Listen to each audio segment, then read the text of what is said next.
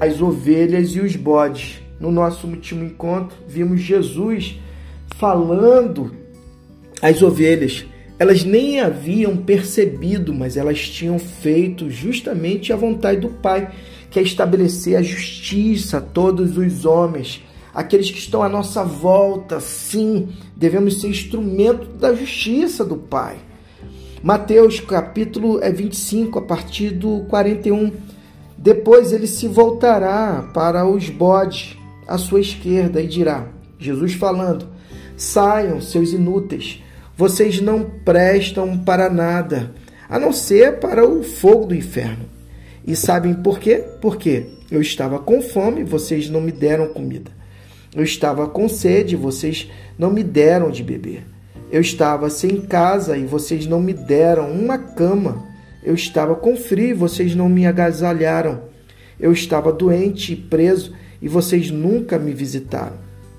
Os bodes então dirão: Mestre, do que está falando? Quando foi que te vimos com fome, com sede, sem teto, com frio, doente ou na cadeia e não te ajudamos? Ele responderá: Afirmo esta verdade solene. Toda vez que vocês deixaram de fazer um desses dessas coisas, algum marginalizado ou excluído, aquele era eu. Deixaram de ajudar a mim. Então os bodes serão conduzidos à condenação eterna, mas as ovelhas à recompensa eterna. Top demais e é duro demais esse texto que traz uma reflexão profunda das nossas atitudes e comportamentos em relação ao próximo.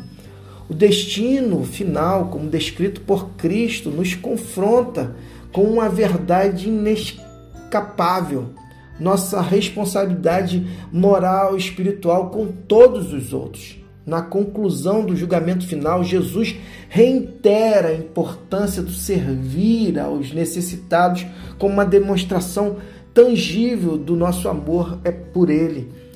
É, em nossa era moderna, muitas vezes nos encontramos tão envolvidos em nossas próprias vidas e ambições que podemos facilmente ignorar aqueles que estão sofrendo ao nosso redor. Este texto nos lembra que ao fazer isso, nos arriscamos a perder de vista o chamado de Jesus para amar e servir aos outros. Portanto, devemos tomar essa passagem como um convite para autorreflexão profunda, para ação.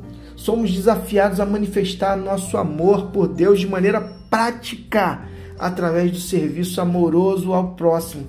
Assim contribuímos para a construção de um mundo mais amoroso e justo, alinhado com a visão de Jesus para a humanidade. Top demais esse texto e esse convite à reflexão para a manifestação da justiça do nosso Pai.